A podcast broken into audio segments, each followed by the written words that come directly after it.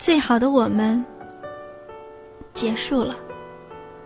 我想大家都回忆起了好多人，好多事儿。而今天，我想给大家讲个故事。遇到他的那一年，美美的生活正在慢慢的变好，而遇到他，也是一个美丽的意外，也从一开始只是朋友，变成了生活中很重要的人，有点暧昧，有点好感，有点喜欢，就是这些有点儿。让他们相见的日子可以牵手和拥抱，可以一直的牵手和拥抱。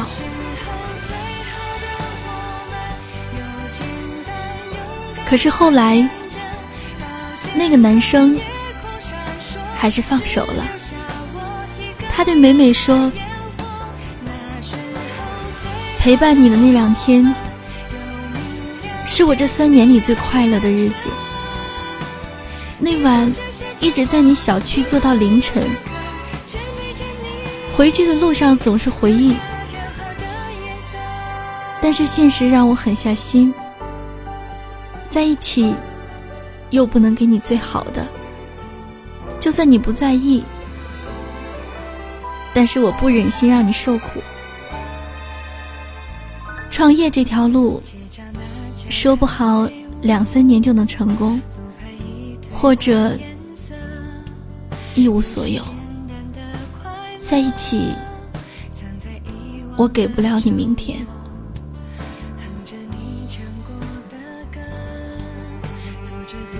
美美对我说：“什么？什么叫做不忍我受苦？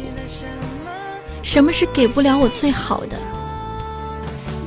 如果按照他的想法。”那么我现在的日子，现在的每一天都是在受苦，只是现在是一个人受苦，有什么分别？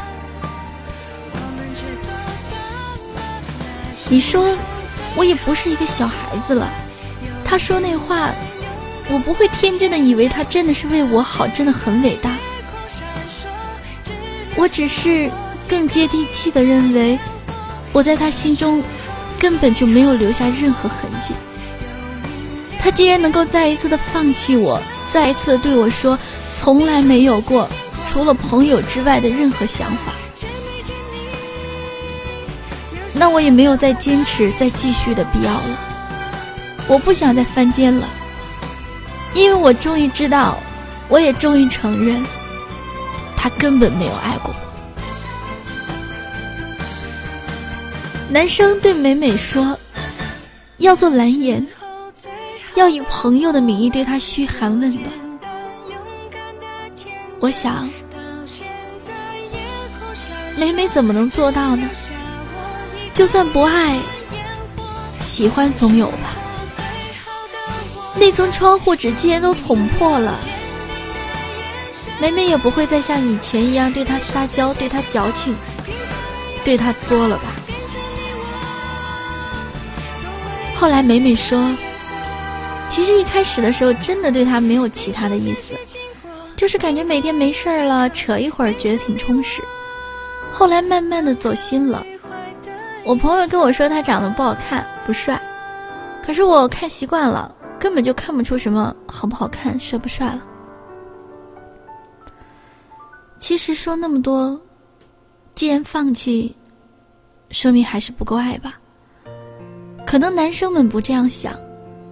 他们真的想等自己有车有房了，给得起自己喜欢的女生好的条件，再谈。但是女生在每一个阶段要的东西都不一样。二十五岁的时候，能够陪你颠沛流离，等到二十八岁，他就没有那个勇气了。他爱你的时候，你不在。他想要你的时候，你不在。那么，等到你今天想要保护他的时候，是否可笑和荒唐他会跟当初的你一样，他不想要了。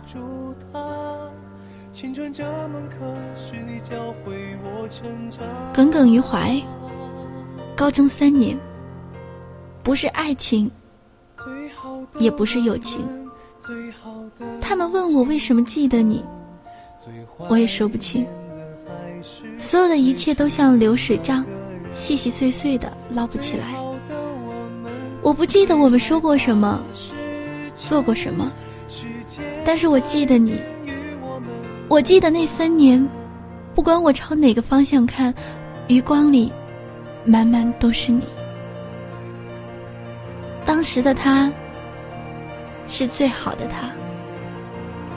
可是后来之后的我，才是最好的我。最好的我们之间，隔了一整个青春，怎么奔跑？也跨不过的青春。我也是因为这句话，才喜欢上了这部剧。简单说，一厢情愿，就得愿赌服输。所以，他即使不甘心，也还是忘了含蓄。前途和他。未必能够回报我的任性，但是这一刻足够。青春就是这样，好像是无论怎样度过都会被浪费。那么，不如浪费在你身上吧。这些是最好的我们里面的台词，我想很多人都会有所触动。耿耿在最后说：“十年了，我还在晚秋高地等你，好吗？”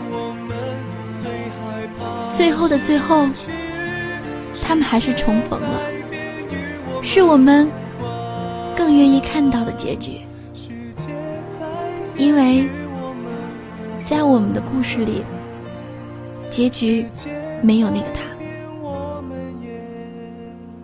我是柳柳。我喜欢这部剧《最好的我们》，我喜欢这些年一点一点进步的自己。生活会更好的，不管有没有他，我都愿意再努力一点，等得久一点。